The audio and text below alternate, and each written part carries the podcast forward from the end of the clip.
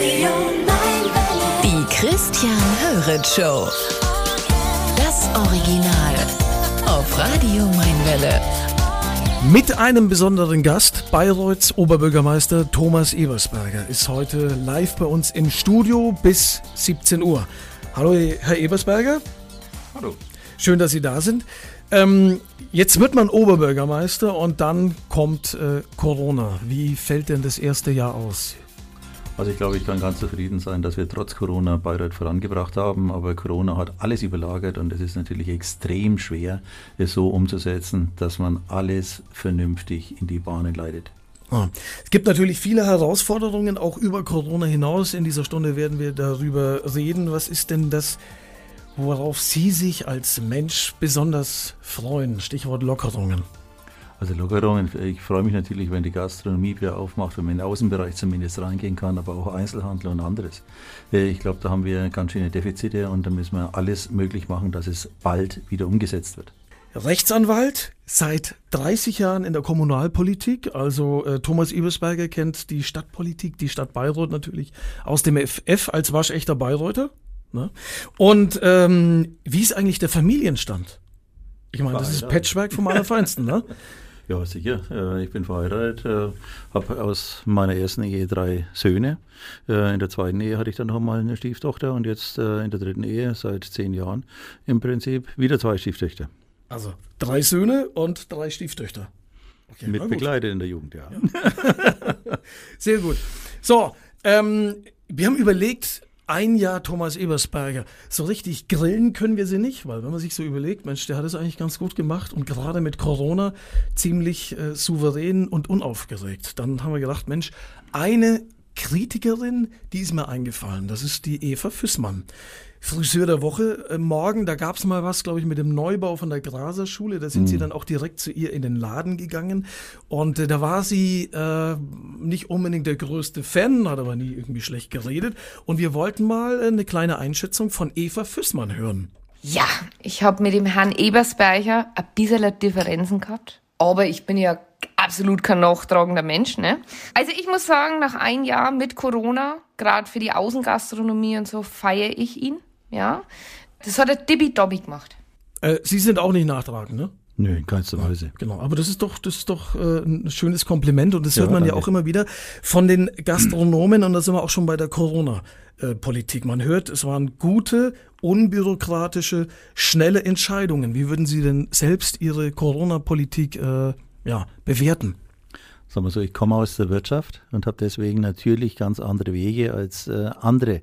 Und ich versuche natürlich auch immer auf die Bevölkerung zuzugehen und anzufragen, was ist notwendig. Und ich glaube, das normale Leben ist trotz Corona wahnsinnig wichtig. Und es nützt uns überhaupt nichts, wenn wir alles nur unter Corona-Gesichtspunkten äh, pflegen und hegen und letztendlich nicht mehr richtig leben. Das kann nicht sein. Und deswegen müssen wir schauen, was machbar ist, muss umgesetzt werden. Wir müssen nur schauen, Abstand, Hygiene, Vorsicht. Aber ansonsten ein möglichst normales Leben. Ja, nach 18 Jahren äh, zweiter Bürgermeister von Bayreuth wird man Oberbürgermeister und dann steht man eben nicht äh, am Königsportal zum Auftakt der Festspiele, weil sie eben ausfallen.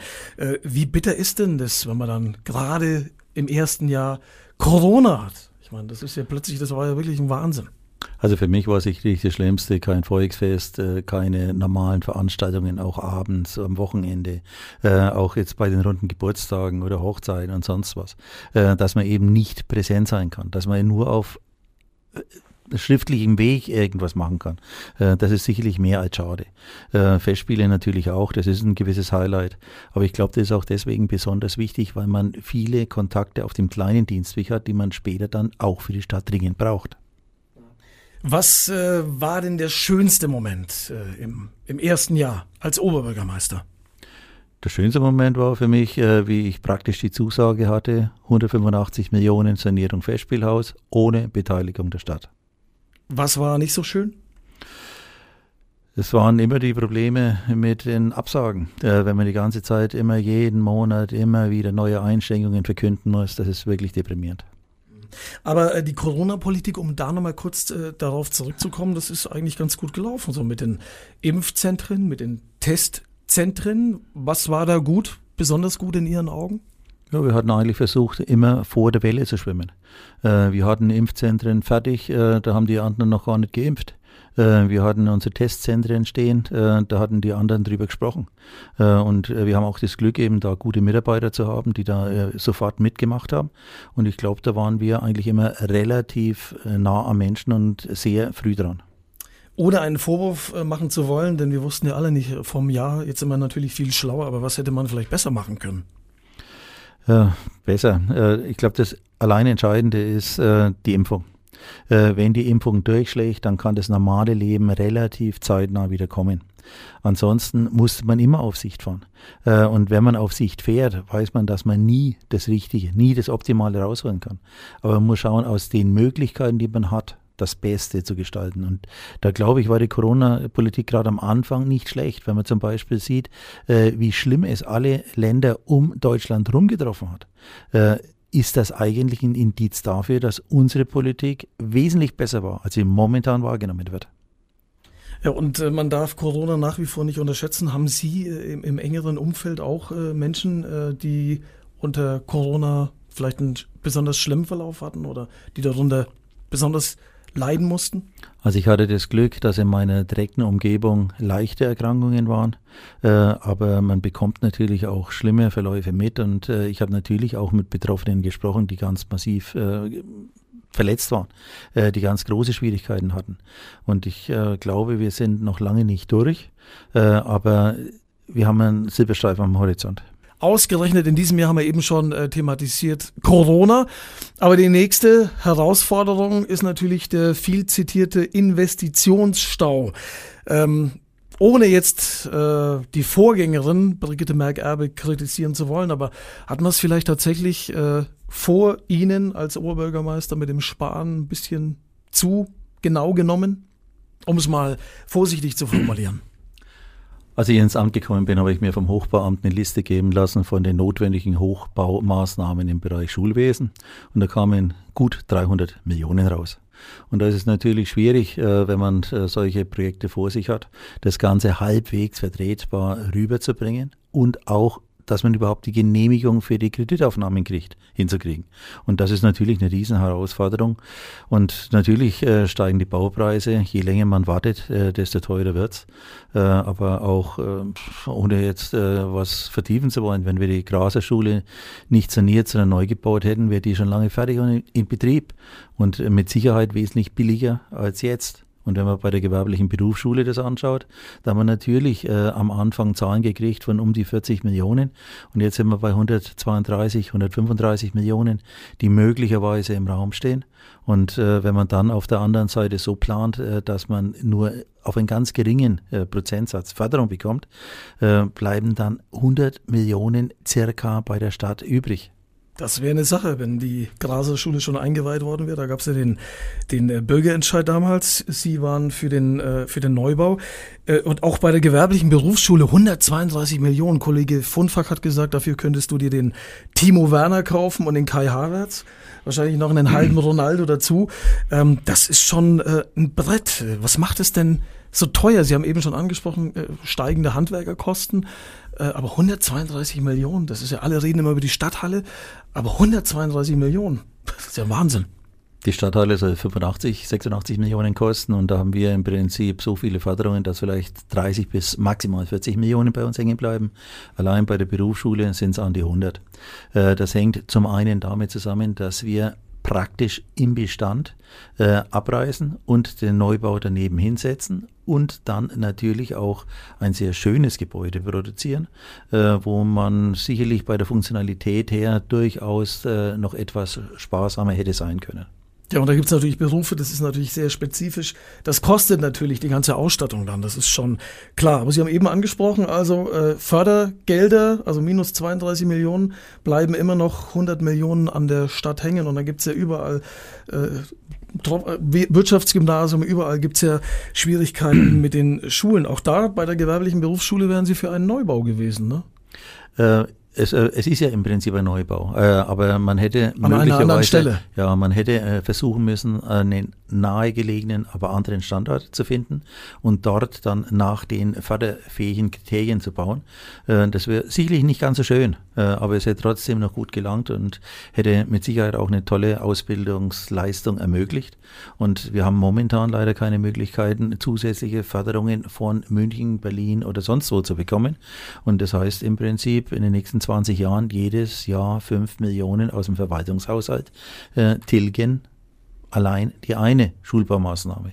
Und dann haben wir ja zum Beispiel auch das RWG, äh, auch mit fast 50 Millionen Belastung. Dann kommt auf der einen Seite das WWG, das, äh, die Schweizer Schule muss fertiggestellt werden, St. Georgen äh, und, und, und. Also wir haben ja viele Schulen, äh, städtische Wirtschaftsschule und so weiter, äh, wo es Baumaßnahmen geben wird. Und das wird dann natürlich schon extrem teuer und äh, wird dazu führen, dass die Verschuldung massiv nach oben geht. Also da kommt einiges auf Bayreuth zu, gerade in Corona-Zeiten, äh, inwieweit das dann auf jeden Einzelnen hier in Bayreuth fällt, das werden wir auch noch klären bis äh, 17 Uhr, aber ganz spannend, Sie haben vorhin gesagt, also Neubau, wo hätte man denn überhaupt hinbauen können? Also die gewerbliche Berufsschule. Äh, gut, man hätte natürlich versuchen müssen, vielleicht mit dem Rot-Weiß eine Lösung zu finden oder beim FC beim Trainingsgelände oder aber bei dem äh, Eingangsbereich äh, nach oben rauf äh, von der Landesgartenschau. Äh, gerne hätte ich auch gesehen, wenn vielleicht eine enge Zusammenarbeit mit der Uni möglich gewesen wäre, dass man es dorthin gesetzt hätte. Aber das sind alles Sachen, die sind eigentlich jetzt vorbei und vor allen Dingen am Anfang hat man das nicht als notwendig gesehen, weil mir davon ausgegangen ist, dass die Schule circa 40 Millionen kostet kostet. Äh, hätte der Stadtrat am Anfang äh, Zahlen gekriegt, dass man um die 100 Millionen nachdenken muss, dann hätte man sich mit dem Vorgang ganz anders beschäftigt. Was hätte man da sparen können bei der Berufsschule? Hätte, wenn und aber, klar, aber. Mit Sicherheit ein, ein netter zweistelliger Millionenbetrag. Die Christian Höret Show. Das Original. Auf Radio Mainwelle. Mit Thomas Ebersberger noch eine halbe Stunde. Wir haben schon viel, erspart, äh, viel ähm, erfahren und äh, es ist sehr, sehr spannend. Und man muss sagen, äh, wie groß sind Sie eigentlich? Ne? Weil ich hier immer mit diesem äh, Mikrofon hier rumhantieren muss. Wie groß ist eigentlich Thomas Ebersberger? Nur noch 1,88. Nur noch. 1,90 stand bei mir bei der Bundeswehr. Vor der, vor der OB-Wahl. Deutlich vorher. Ja. Und mein Problem ist natürlich, zu meinen Jungs muss ich hochschauen. Ja, okay. Sehr schön. Also, ähm, tja, da kommt einiges auf uns zu, wie wir schon gehört haben. Gerade die Investitionen, gerade die Schulen. Äh, Jetzt Corona. Ähm, viele Unternehmen haben natürlich nicht das eingenommen, was sie eingenommen hätten, wenn kein Corona gewesen wäre. Inwieweit kommt das dann auch auf die Bayreuther Bürger zu? Sicherlich wird es schwierig sein, alles zu finanzieren, was notwendig ist. Aber ich hatte schon angekündigt, wir müssen auch Kredite aufnehmen. Das geht momentan nicht anders, weil viele Investitionen zwingend sind. Die sind, wie so schön heißt, alternativlos. Aber wir haben natürlich jetzt auch noch das Problem, dass gerade bei unseren großen Gewerbesteuerzahlern äh, gewisse ähm, Mindereinnahmen zu verzeichnen sind. Äh, und wir haben jetzt im ersten Vierteljahr äh, fast 25 Prozent weniger. Äh, Und äh, da muss man natürlich schauen, dass sich das im Laufe des Jahres wieder ausgleicht. Sie haben sich aber sehr eingesetzt auch für die Rasenheizung im Hans-Walter-Wild-Stadion. Etwa eine Million. Wie passt das dann zusammen? Ja gut, auf der einen Seite war die Rasenheizung bereits seit 2016 im Gespräch und es hat immer geheißen, wenn sie im Prinzip aufsteigen, die Spielvereinigung, dann wird das so hingerichtet. Oder wir haben im Prinzip ja auch äh, 2012 bereits die Leerrohre äh, besprochen. 16 äh, sollten sie alle mit reingelegt werden. Also das sind alles Themen, die seit vielen, vielen Jahren laufen und eigentlich nur heißen, dass wir ein städtisches Stadion bekommen, das auch den Namen verdient, dass es eben ein Stadion ist und nicht nur eine Spielwiese. Ja, was man jetzt auch sagen darf, Thomas Ebersberger, wenn man als Journalist mal eine Frage hat, dann äh, kommt man ganz unkompliziert an Sie ran. Ich kann mich erinnern, am letzten Freitag, Festspiele, wichtige Verwaltungsratssitzung, 18 Uhr, kurzer Anruf beim äh, Oberbürgermeister, bei Thomas Ebersberger und äh, schon haben wir ein Interview bekommen. Also das kann man ja auch mal sagen an dieser Stelle. Ne? Transparenz, Nähe wird groß geschrieben. Ne? Selbstverständlich in der Kommunalpolitik, wenn man so lange drin ist wie ich, entweder man lebt es oder man soll es bleiben lassen. Ja, Festspiele ist auf jeden Fall eine gute Nachricht, dass man versucht, die auf jeden Fall auch in kleinerem Rahmen äh, durchzuziehen. Aber es fehlt natürlich dann schon, ne? wenn dann jetzt zum Beispiel Politiker da sind, hochkarätige Politiker oder überhaupt die Nähe zu den Leuten, da kann man ja doch dann auch äh, ein bisschen was deichseln, schnitzen, ein bisschen was äh, handeln. Ne? Mit Sicherheit wäre es ganz wichtig, dass man äh, in dem kleinen Kreis äh, persönliche Probleme noch einmal ganz anders platzieren kann. Mhm. Ne, wenn man zum Beispiel dran denkt, äh, Sachsenmagistrale. Äh, ja, wir brauchen dringend in dem Jahr eine positive Entscheidung. Äh, da komme ich doch ganz anders an die Politiker ran, als wenn man es über Video, über Schreiben oder über andere Sachen macht. Mhm. Stichwort Klinikum. Äh, nächster, also wir holen das nächste Brett. das Klinikum. Da gibt's äh, Probleme. Das Klinikum soll saniert werden. Sie waren von vornherein für einen Neubau. Dann, ähm, das wird so als einzige vielleicht politische Niederlage, äh, wenn man überhaupt von politischen Niederlagen in diesem Jahr äh, sprechen kann, äh, gewertet, äh, dass sie sich da vielleicht nicht durchgesetzt äh, haben, aber das war auch schon sehr fortgeschritten. Ähm, das Klinikum wird saniert, aber man hört, dass es momentan einen Baustopp gibt seit äh, über acht Wochen. Stimmt das? Also im Wesentlichen stimmt es. Es wird momentan etwas abgewartet, bis die nächsten Sitzungen sind. Äh, da wird noch das eine oder andere andiskutiert und dann schauen wir mal, was letztendlich weitergeht. Das Wichtige ist natürlich, äh, dass man wirtschaftlich arbeitet. Äh, mir ging es auch nicht um einen Neubau an sich. Mir ging es darum, dass man die äh, beiden Stellen weitgehend möglichst zusammensetzen. An der Hohen Warte? Äh, zum Beispiel mhm. an der Hohen Warte. Natürlich kann man auch denken, möglicherweise, äh, man zieht es dann mehr rüber zur, zum Roten Hügel. Äh, nur äh, Hohe Warte ist im Prinzip bereits mit der Sanierung weitgehend durch. Äh, das heißt, äh, man hat dann natürlich ganz andere Herausforderungen. Wenn man es bei der Hohen Warte hätte machen können, wären natürlich wesentliche Einsparungen denkbar gewesen. Und es heißt, dass allein das Betriebsergebnis jedes Jahr zwischen 6 und 12 Millionen Millionen äh, besser wäre, wenn wir einen Standort hätten. Weil man äh, Synergien nutzen könnte ja, in sicher, einem Haus. Sicher, ne? ja. sicher. sicher. Man, äh, das fängt an mit äh, doppelten Geräten, es fängt an mit äh, auch schwierigen medizinischen Behandlungen, wo die Chefärzte hin und her fahren müssen, äh, wo man Zeit verliert, wo man viele Komplikationen hat. Florian Wiedemann war ja auch schon da diese Woche und hat äh, sein erstes Jahr bilanziert. Das haben wir gehört, dass es eine Aufsichtsrats-Zweckverbandssitzung des Klinikums geben wird nächste Woche. Ja. Und da wissen wir dann schon ein bisschen mehr. Aber ich meine, äh, kann man da noch, momentan wird saniert natürlich am, am Roten Hügel. Äh, Gibt es da noch einen Weg zurück? Äh, sagen wir, alle Wege führen nach vorn. Äh, aber wir müssen auf jeden Fall schauen, dass wir etwas aufstellen, was wirtschaftlich langfristig tragbar ist. Und wir haben bis jetzt einen ersten Bauabschnitt, ich muss sagen, im Wesentlichen finanziert und nicht mehr. Und nach diesem ersten Bauabschnitt ist äh, kein Geld mehr da, was man als Eigenkapital bezeichnen kann. Äh, und wir müssen in dem Jahr ja auch schon Millionenbetrag in die laufenden Kosten investieren vom Klinikum. Früher hatten wir immer erheblich schwarze Zahlen äh, und große Rücklagen. Und das ist im Prinzip aufgebraucht.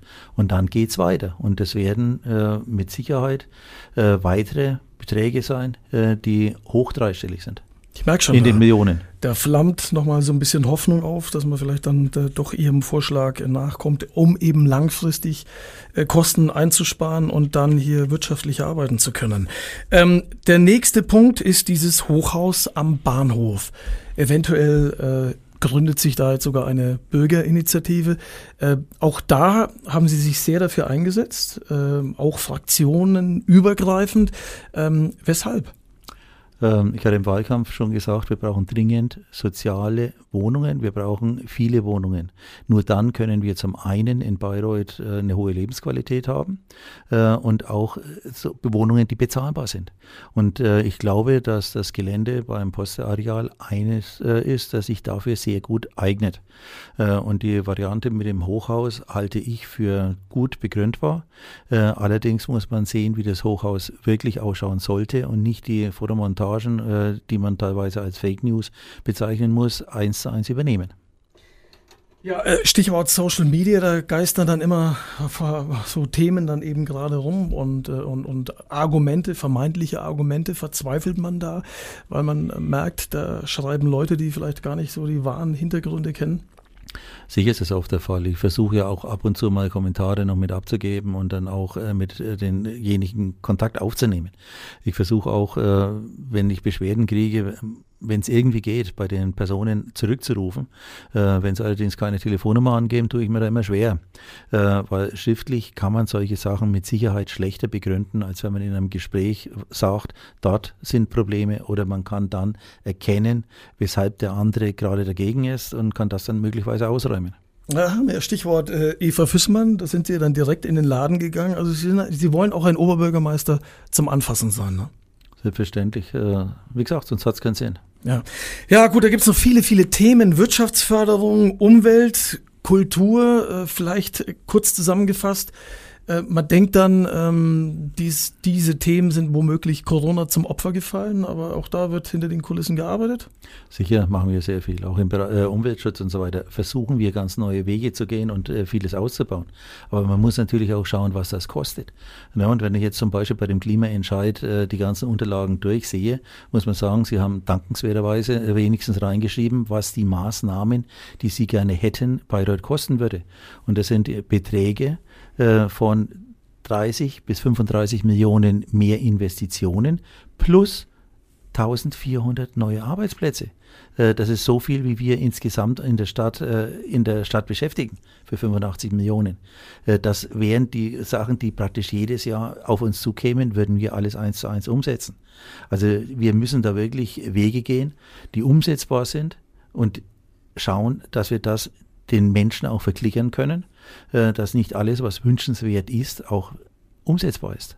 Der vermeintliche politische Gegner, ähm, Andreas Zippel, zweiter Bürgermeister von der SPD, äh, charakterisiert ihr erstes Jahr folgendermaßen. Ich finde schon, dass unter OB Ebersberger die Transparenz ziemlich zugenommen hat. Er arbeitet ja echt viel mit den Fraktionsvorsitzenden. Er gibt viele Informationen an die Öffentlichkeit und den Stadtrat raus und er arbeitet ja auch mit uns Bürgermeistern wirklich kollegial zusammen. Und klar ist man da nicht immer einer Meinung. Allein zwischen ihm und mir sind äh, zwei ziemlich unterschiedliche Parteien und 30 Jahre Unterschied. Aber was ich schon gemerkt habe, ist, dass er erstmal die Gemeinsamkeit sucht und dann vielleicht, was einen unterscheidet und immer versucht, erstmal einen Kompromiss hinzubekommen.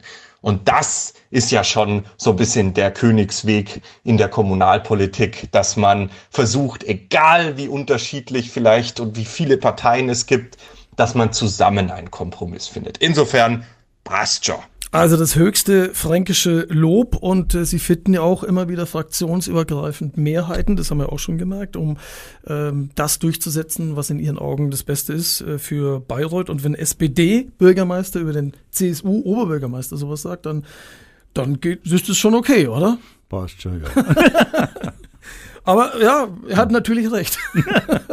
Kann man so sagen. Ja. Also gut, was soll man dazu jetzt noch äh, werten? Aber vielleicht jetzt mal unabhängig von Corona. Ne? Also das ist ja wirklich gut gemanagt. Es geht aufwärts. Wir freuen uns jetzt alle auf den auf den Sommer, hoffen, dass möglichst viele Menschen äh, geimpft sind. Aber neben Corona, Abschlussfrage, äh, was ist das wichtigste Thema, das Sie anpacken werden? Es gibt kein wichtiges Thema, weil alle Themen extrem wichtig sind. Und da brauchen wir nur im Bereich Umweltschutz gehen. Wir brauchen bloß Sport anschauen, wir brauchen die Schulen anschauen äh, und, und, und. Es sind ganz viele Bereiche, die für eine Kommune wahnsinnig wichtig sind. Und die müssen wir irgendwie so rüberbringen, dass sie finanzierbar sind. Und dafür brauchen wir dann entsprechende Einnahmen und müssen schauen, dass wir einen Weg finden, dass man möglichst alles so weit in die Gänge bringt, dass alle anschließend sagen, schön, dass wir in Bayreuth leben. Dankeschön, Thomas Ebersberger. Sie müssen äh, zum nächsten Termin um 17 Uhr.